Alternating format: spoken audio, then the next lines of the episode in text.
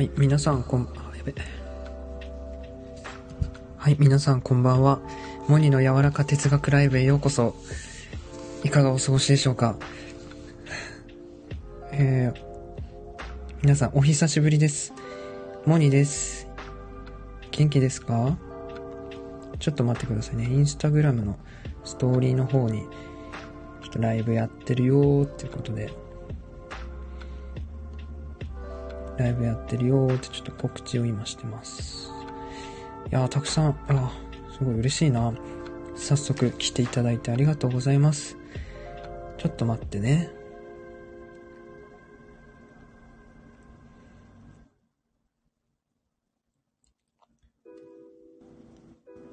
はい、お待たせしました。はい。ああ、ひなさん、こんばんは。お兄さん、こんばんは。ということで、えー、ゆっくりしていってください。ゆきねこさんも、ご挨拶ありがとうございます。こんばんは、ゆきねこさん。今日も来てくれてありがとう。はい。ひなさん、ゆきねこさん、お久しぶりです。ということで、嬉しいなご丁寧にありがとうございます。えー、そして、えー、ハッピーメリークリスマス。えー、良いお年を。えー、ハッピーニューイヤー。明けましておめでとうございます。ちょっと最後に、はい、いつ配信したかなって僕さっき見たら、12月20日とかだったから、ちょっとあの、一気に今まとめました。で、なんか僕ね、ちょっと久しぶりにライブやるんだけど、やる前にね、やっぱり率直にこう自分の感情を味わったの。あのね、やべ、緊張するって思ったんだよね。なんで緊張するんだろうって思ったら、やっぱ僕にとって、このスタイフのね、ライブ、この発信っていうのね、非常に大事だからなんだなって、非常にね、心を、心をなんか使、使うからだなって、思いをすごい乗せようと思ってるから、なんだろう、緊張し、するんだな、かけてるんだ、かけるっていうのが、ねそんななんか、ものなんだなと思って、ちょっと今始めました。えー、明けましておめでとうございます。ってことで、ありがとうございます。明けまして、おめでとうございます。最初いきなりエコーかかってびっくりしたんですけども、はい。出花くじいちゃったんですけど、はい、今年もよろしくお願いします。えー、今日は1月の4日ですね。僕は今日からお仕事でした、外の。はい。まあでもなんか、まあ、なんてない、何気ない一日でした。うん。モニさん待ってました？マジっすか？待ってたんですか？嬉しいないや、なんかこう、早速ちょっとやってみたんですけど、なんかね、そう、何から話そうかなと思って、僕基本こう、ライブするときって話したいことをあって話すからさ、こう、なんだろう、押し寄せてくるの。この心の、溝落ちぐらいから押しやす、ね、こう、押し上げてくるんだよね、言いたいことが。で、何から喋ろうと思って、自分今、ちょっと落ち着けながら喋るんですけど、まずそうだなそう、こないだ、そう、スタンド FM の、あの、おすすめに乗りました。ありがとうございました。スタンド FM、スタンド FM さん、そして、いつも聞いてくださっている方々、そして、新しく、あの、聞いてく、出会った方々も、ありがとうございます。なんかですね、すごい嬉しいことに、あの、インスタグラムの、そのストーリーの方にですね、スタイフさんが僕を載せてくれたんですね。はい、モニの柔らか哲学ということで配信をね、紹介してくださったんですよ。うん。で、それで、なんか、スタイフさんからもフォローをいただいてですね、あ、なんかこう、やっと、なんだろう、僕の配信が、僕の発信が多くの人に届いてるなっていうのをちょっと実感した年末だったんですね、実は。そう。で、そこから、そのだんだんね、あのー、聞いてくださる方も増えていて、全然発信していなかったんですけれども、えー、ありがとうございました。まずそれを一番に伝えたかったです。えー、っと、ひなさん、おお、おめでとうございますってことで、ありがとうございます。いや、本当に嬉しいなと思います。だからなんかね、いろいろ僕、あの、スタンド FM、一応ね、こ、こんな感じ、こんな感じというか、どんな感じでみんなが僕のことを思ってるかわかんないんですけど、いろいろ考えながら発信を続けてきたんですね。うーん、ある時はね、こう戦略的にやってみたり、ある時はちょっとニュートラルになって自然体でやってみようみたいな。いろいろ模索しながらこうやってきたうん、もうちょいで2年経つんですけれども、だけどね、こう、12月の半ばぐらいに、中盤ぐらいにですね、やっぱりこう、好奇心のままに足取りを進めていくのが大事だよなっていうのが、なんだろうな、この言葉がね、本当の意味で本質から僕の胸の中にね、落ち込んで、えー、落とし込まれたんですね。そうやって声をね、発信した、そのね、3日後ぐらいにね、なんかそのちょっとラグがあって、タイムラグがあったけど3日ぐらい、そういちょっと届いたんですね。嬉しかったんです。結果がね、現象として出たんですね。これすごい嬉しかったですね。僕のなんか、心のさ、その動機、どういう動機を持って、愛を持って、こうやった結果、そう宇宙は答えてくれた、みたいな。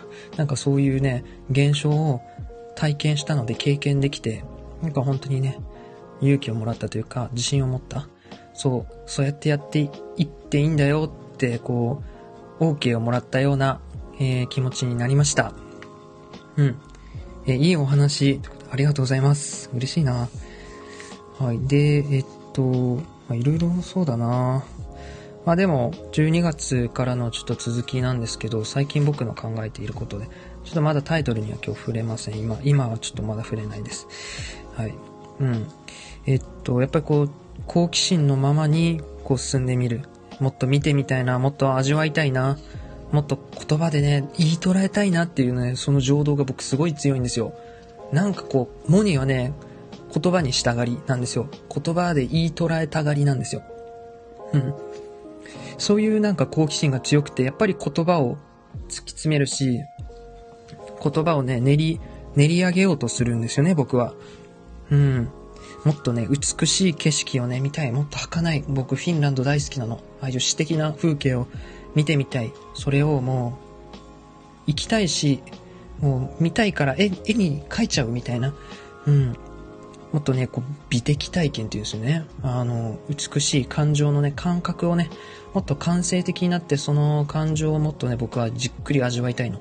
で、じっくり味わって、コーヒーの、あの、ドリップ、抽出するみたいに言葉を僕はね、落とし込むの。うん。そう。人に届く言葉を僕はね、考えている時が一番幸せなんだ。うん。そう、そうしてる時が一番僕没入するし、言葉を考えてる、編み、生み出そうとしている時が一番没頭するし、集中するの。これをいわゆるフロー体験だったり、ゾーン、夢中になってる、なんてね、言葉でも、えー、言われます。えー、そうする先に結果としてね、こう、生み出るもの。それを、あの、人は創造性とか想像力っていうんだけど、けれども、うん。なんかそうやって僕の中でこの3段階の流れがね、あの、できました、12月後半は。まず知的好奇心、見てみたいな、やりたいな、もっと味わいたいなっていうのが、その人それぞれあって、えー、そう、その、それを追求していく先に、この没頭っていう、没頭していくっていう世界があって、その先に、あの、生み出るっていう、創造性が生み出るっていう、新しいものが生み出るっていう、この3ステップ3段活用ね。うん。だか、やっぱり僕ね、あの、美学とか好きなんですよ。あの、美しいってなんだろうっていう、もっと本当に心、感性が、あの、捉えるような、そこについて考察、考える学問、美学って言うんですけれども、その本、僕たくさん持ってるんですけど、そういうのを読んでる時が一番やっぱ楽しいし、そういうものを追求、その美学をね、学ぶことは僕にとってね、言葉を磨き上げてくれる大事なエッセンス、活動大きく貢献してくれるものだってね、気づいたんですよ。うん。心を言語化ってことですか？そうそう。そういうことなんですよ。あの、要はそういうことですね。うん。心ってこう、言い捉えられない、こう、無限な広大なものを感じるじゃないですか。そういうのを僕は言葉にしたいって、届く、共有するような言葉にしたいっていう、ね、説に思うんです。うん。だから僕の、あの、2023年、あ、2023か、もう。うん。なんかね、2023っていう数字好きですね。2022も気に入ってたんですけど、2022ってなんかこう綺麗だったじゃないですか。2、2がこう3つあってさ。でもなんか2023年って、こう、奇数、奇数で、なんだろうな。なんかね、こう、嬉しい年だな。うん。で、僕の2023年はね、12月15日にはね、もう始まってたの。そうやって。僕が、この2022年の12月のもう中盤に差し掛かった頃、僕が手に入れたものは、あまりにもね、自然体な僕だったよ。そうやって好奇心のままに進んでいこう。この間もね、その、ライブのアーカイブに残してるんですけれども、あの、それって仕事になるのって言ってくる人に、聞いてくる人に僕は言いたいっていうこの収録、あの、ライブのアーカイブでも喋ってるんですけど、やっぱりこう、なんだろうな、それってどういう意味があるの？価値があるの？仕事になるの？みたいな。そういうのを抜きにして、あのー、これ、今ちょっとタイトルに触れるよ。純粋にね、望んでいる方をね、選ぶっていうことなんですよ。答えは。やっぱりそっちにハッピーが乗るし、ミラクルが乗るし、うん、無限の霊界がね、享受してくれる、働いてくれるって僕はね、えー、実感しました。思いました。そう、あなた、あのー、本当の意味で僕の中に落とし込まれたのが12月の中盤。もうその時には次のステージに僕は行っていたんですね。うん。だから今年はね、なんかね、目標特にないです。うん。目標特にないです。2023年の。まあ、強いて言うならね、やっぱり、この知的好奇心のままに進むっていうこのあり方を持って選択していくことかな、やっぱり。うん。仕事をどう、どうするとか、ねあの、月収をこれだけ増やすとか、どこどこに住むとか、具体的な目標ももちろん大事かもしれないんだけど、やっぱり今年さ、1年も数えきれないぐらい、あの、僕たちってこれから選択していくと思うんだよ、今年。だけどその選択基準は何かなっていうお話で、やっぱりそれは自分のあり方、自分の持つ美学、美しいなって思う、その選択基準がさ、選んでいくわけじゃん。うん。だから、こう、僕が持つ、まあ、強いて言う目標か、目標はないって言ったんだけどね。僕の持つあり方、今年のあり方はやっぱ知的好奇心のままに進むことっていうことね。うん。これはもうあらゆる僕の、あの、一挙手一投足、選択の中で現れてくるよ。うん。表現だったり、こういう発信だったり。やんないとなと思って、絶対やんないから僕はもう今年は。あ、聞いてくれてる人が増えてる。今のうちいっぱいやんなきゃ。そういうのをやめよう。もう。うん。とか、まあ今やってるライスワーク、外でやってる仕事もね、まあね、これもね、ちょっと考えたんだけどね、僕ね、その仕事、あの、労働のね、何が嫌かってね、別に労働が嫌いなわけじゃないんだよ。そのチャンネルを変えないといけないじゃん。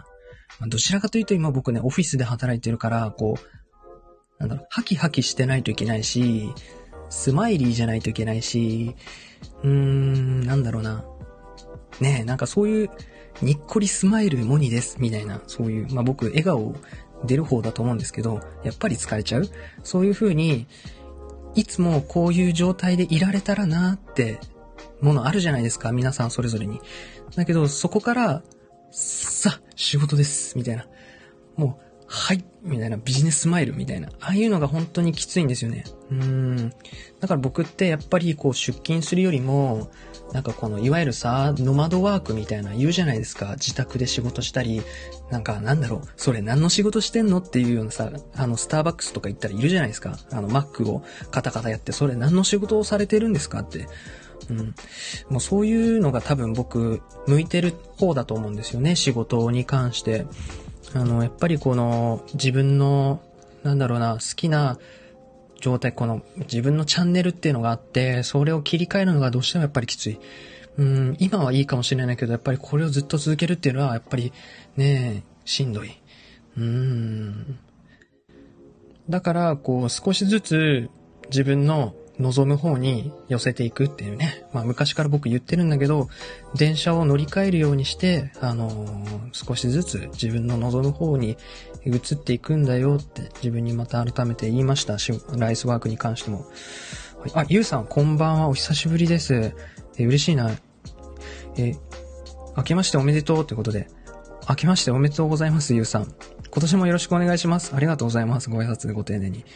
ありがとうございます。あ、冬香さんもこんばんは。ありがとうございます。年明け一発目で、ほんとたくさんの方が来てくださって、感謝感激、うん、栗光天魚の板踊ろってやつですね。うん、はい。えー、ひなさん、モニさんが純粋な望みだって思うポイントみたいなのはあるんですか？うん、ポイントか。やっぱ自分が気持ちいいかどうかかな。なんかこういう、うん、なんていうか、美しいなってこう、貝の感情になるかどうかかな。難しいかな、やっぱこういうのって。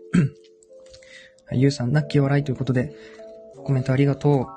そう、だから、その仕事に関しても自分のさ、あの、今いきなり急に変えるってできないんだよ。今この環境をガラッと変えるっていうのは、まあ、できる人もいるし、その状況によると思うんだよね。実際お金のところだったり、いろんなこう、人間関係のことだったり、ゆっくり変えていかないといけないことってやっぱりあると思うし、うん。だけどそういう意識を持っておく。自分はこういうものを望んでる。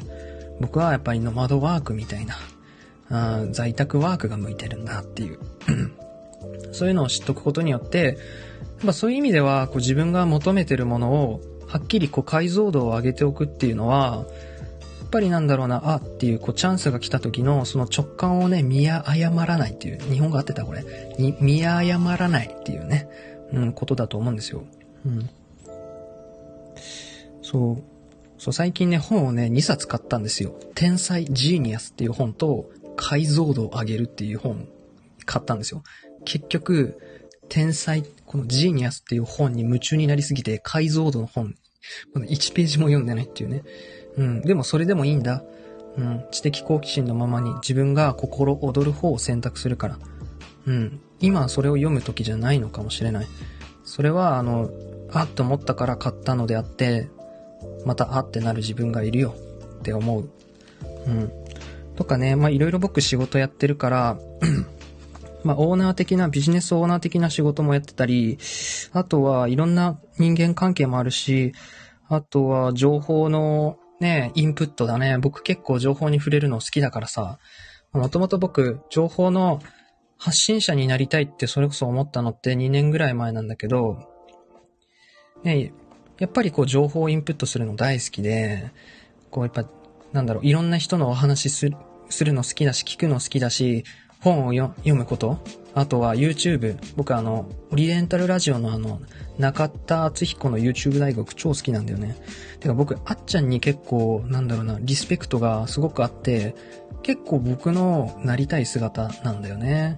ああいうなんか、好きなと大好きなことをさ、こう夢中にかつ、論、あの、なんだろう、理論的にもちゃんとこう、並べて語る、あの姿がすごく好きで、で、結局感情的にこう説明しちゃう、あっちゃんが大好きで、うん。とか、やっぱり自分の過ごす、過ごす場所だよね。うん。今日はお家で過ごそうかな、カフェで過ごそうかな、図書館に行こうかな、まあ、近くの緑地の上のベンチに行こうかなとか、ちょっと散歩行こうかなって。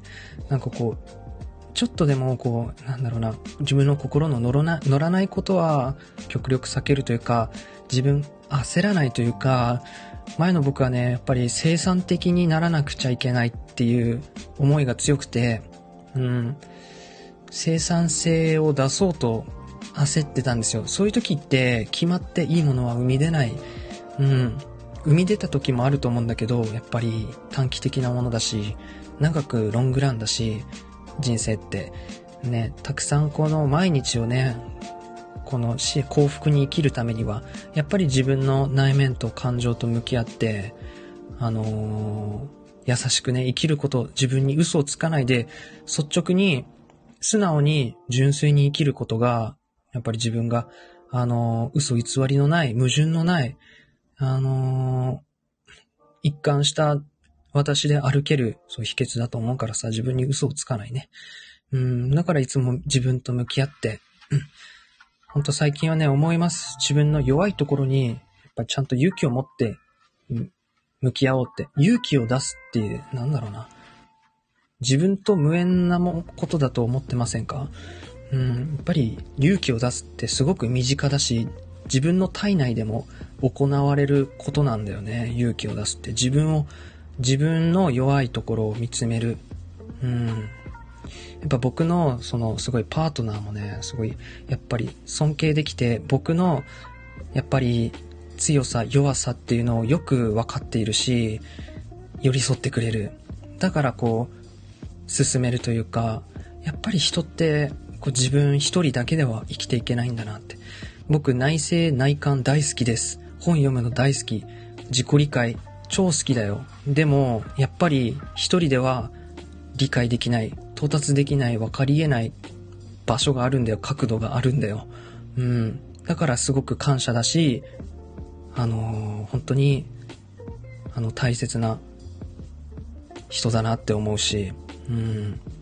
そういう、なんだろうな、自分をありのままにこう見つめてくれる人、愛してくれる人って、やっぱりあの、大事にしたいよね。うん。ほんとなんかこう、求心力、心が、あの、求める力の働く人っていうのは本当に大切にしようって、自分を勇気づけてくれる、自信つけてくれる人っていうのは本当に大切にしようって、うん、思いました最近も。そう、だから自分の弱いところにこう向き合う勇気。そんななんか、いいんだよ。そんなかっこいい勇気じゃないんだよ。もっと、ダサくて、泥臭いんだよ、勇気出す時っていうのは。なんか、それが僕すごく嫌で。僕って、その、知的で、スタイリッシュでいたいんだよ。でも、その背後にはやっぱり、泥臭さがあって、そういうものをやっぱ通過して、いろいろこう勝ち得てる、うん、自分に勝利した人がやっぱり厚みのある人だし、人を導ける人間になると思う。うん。なんかいろいろ喋ってますね。えー、わかる、同感ってことで、ゆうさんありがとうございます。うん。えー、みんなのおかげ本当にありがとう。うん。ね、ゆうさん TikTok やってますもんね。なんか、あの、この間拝見させていただきましたよ。動画編集もお好きなんだなって。動画編集楽しいよね。僕も最近やってないけど、またやりたいなって思ってます。ひなさん、えかい、深いは自分を知る物差しみたいなものですかね。そうだね。あの、気持ちよく感じる、快、快を感じる、不快を感じるっていうのは非常にやっぱり個人的で主観的な話なので、やっぱり自分だけの物差しですよね。で、それで選択していくっていう話ですよね。うん。えー、ゆうさん、スタイフ皆さんのおかげでちゃんとゆっくりだけど前進できたよ。そうやって周りの人に、なんだろう、感謝できることって本当に素晴らしいことだなって思う。うん。僕もそうだよ。だってやっぱりこう自分の喋りたいことを喋るんだけど、やっぱり聞いてくれる人がいるからここで話してるんだよね。自分だけのために話すんだったら、そんなボイスメモでいいし、壁に向かって喋ってたらいいんだよね。やっぱりこのスタンド FM に投稿するっていうことは誰かに聞いてほしいし、届けっていう願いがあるんだよ。うん。だから、やっぱりこう、僕もね、なんかいろんな性格僕持ってるけど、やっぱり、この感情的に届けたい。あの、感情を揺さぶるような共感してもらえるような人と繋がりたい。届く人に届いてほしいって思うから、やっぱり相手のことも考えて、ちょっと、あの、は、喋る前は緊張するけど、まとめて、今書いてるノートを開いて話してます。うん。やっぱりこう、相手がいて成り立つというかね、キャッチボールもさ、自分でボール投げて、自分でボール取りに行くって、そんな、早い、早いよ。悟空じゃないんだから、そんなできないよって。うん。えー、えー、ひなさん、自分の好きなものやことに忠実にゆっくりやってこられたのかな見習いたい。うーん、そうだね。やっぱり自分の好きなことをコツコツ。もちろん孤独なことも多かったけれど、でも、やっぱりこれでいいんだっていうサインをもらったし、僕はますます今年は水を得た魚のように、あの、発信をしていきます。ただ本当に自分に嘘偽りなく真実を語っていくし、うーん、ありのままを見せるし、まあ今までと印象変わるかもしれないし、うん、でもそれでいいと思ってるし、やっぱりね、こう、人の目を気にしないっていう風にさ、近年言われてきてますけど、やっぱり気にすんだよ。うん。どっかで人意識しちゃうんだよ。でも、昨日ね、いいこと聞いた。成田祐介さんっていうね、なんか最近その、インフルエンサーっていうのかな、なんかイノベーター、経済学者の人か、の話をこの間ね、動画で見てたんだけど、いいこと言ってましたよ。あのね、嫌われているのかもわからないぐらいの無感、無感覚感を学ぶべきみたいな。まあなんかね、一理あるなと思ったし、やっぱそういう人が強いよなっていうか、突き抜ける人ってそうなんだよね。うん、もはやもう学校教育を、あの、なんかそのその人があの、成田祐介さんが言うには、その学校に通いたくない不登校と、もう通う必要がないなと思ってる積極的な不登校がいるんだ、みたいな。もうそういう人子たちはもう積極的に、積極的にというか、その、あれだよ。学校に行かなくて教育受けなくていいっていう人たちはもう積極的に自分の価値観を構築していって、なんかあのー、突き抜けていってほしいみたいな。やっぱなんかね、言われてることが周りと同じ人にならないようにするにはっていう話だと思うんですよね。うん、なんかすごく深く刺さったし、多分これからの子供たちにもちろん大事だし、あの僕たち大人にも大事な、なんだろう、メッセージだと思うんだよね。そういうのって。うん。やっぱりこう、僕たちはあまりにも、こう、前習い、右向け、右に、あの、慣れ、慣れて、その、信念みたいに、なってきてしまってるから、うん、こう、個性を出す、出すのが怖い、恐怖。そういうなんか、鎖をね、外す作業をね、やっぱりしていかないといけないし、うん、怖いんだけどね、あの、好かれたいしね、基本、人に。人に好かれたいなって思って生きてきたからね、僕も。でもなんかやっぱり、それじゃあ、こう、めちゃくちゃ大好きモニーさんって人には出会えないんだよねって思った。うん。人にも嫌、全員に嫌われなくていいと思って、あの、生きる先には、やっぱり熱狂的に僕のことを好きになってくれる人が、やっぱいると思うし、僕も熱狂的に好きになれる人っていうものが、あの、仲間っていうのができるんだろうし、やっぱり選択だよね。自分が望む、純粋に望んでる方はどっちかなっていうことだよね。うん。えー、あ、ゆきねこさん、成田さん知ってますか？かっこいいですよね。なんか僕、成田さんの顔がなんか好きで、なんか本屋さんでね、見たんですよ。成田さんの顔。あの、本、本で、あったじゃないですか。22世紀の民主主義だっけ？なんか、ちょっと待ってね。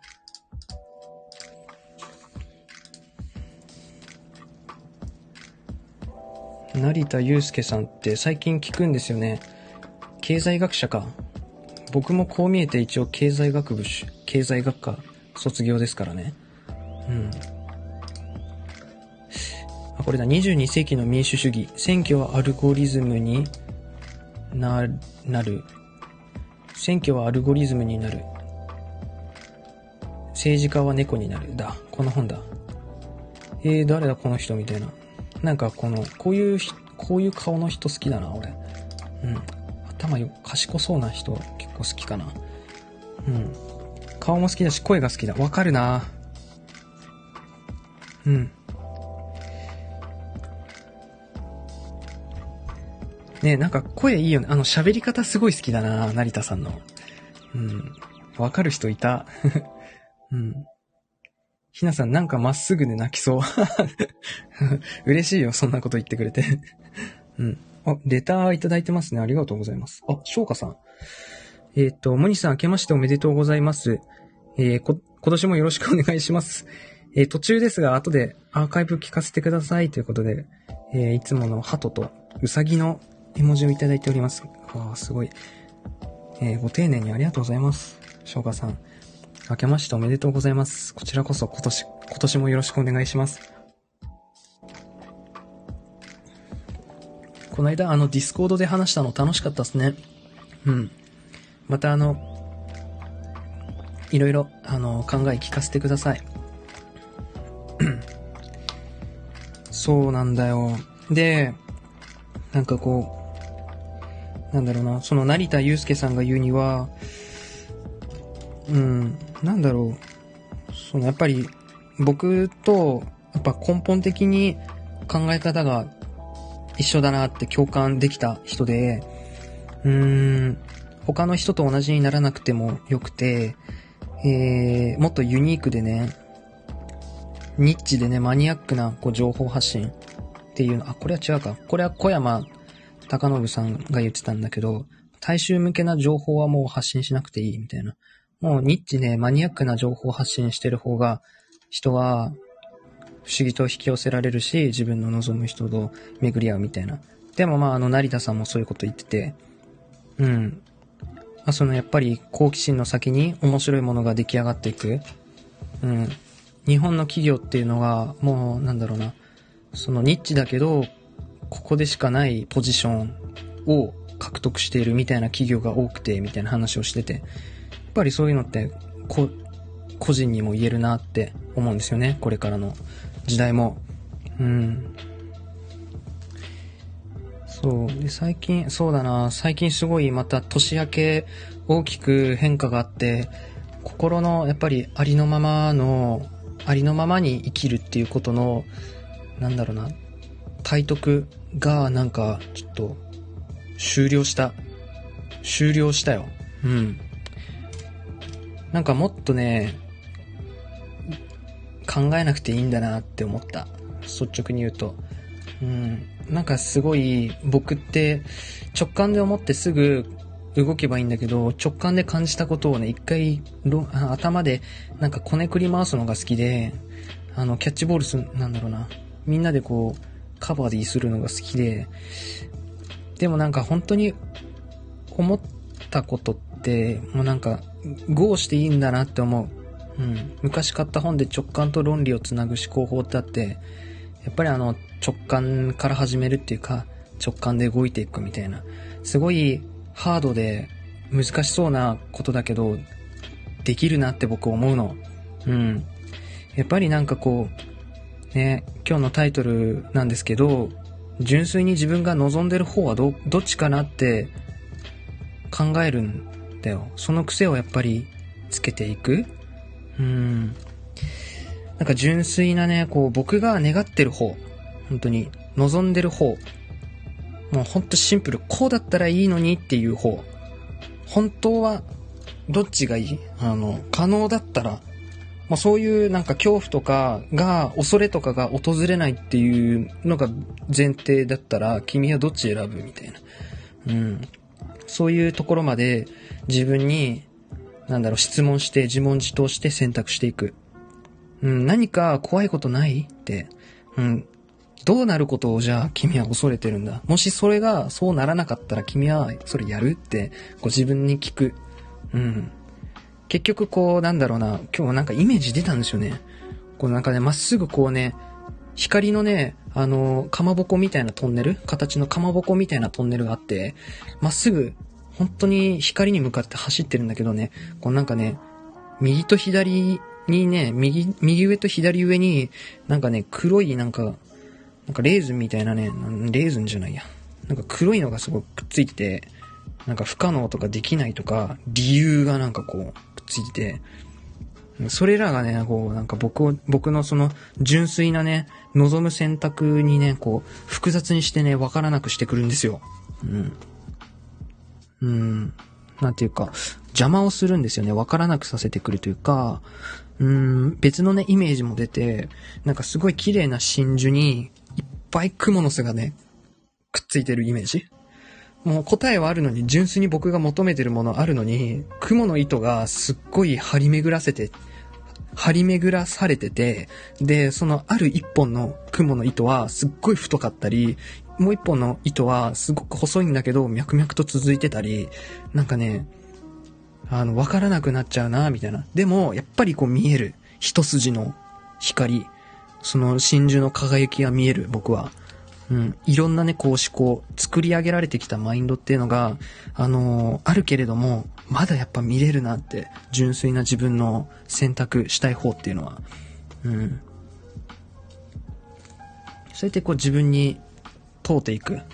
純粋に僕が今ありたい状態、こうだったら最高だよねって思う方はどっちかなって思って、あの、選んでいくこと。そう、この間ね、その、年末ぐらいに、12月にね、その、まあ、僕あの動画編集とかするんですけど、それでそのセンスをすごいなんだろう気に入ってくれた不動産屋さんがいて、そこでちょっとなんか副業みたいな感じで動画編集の依頼を受けてたんですね、しばらく。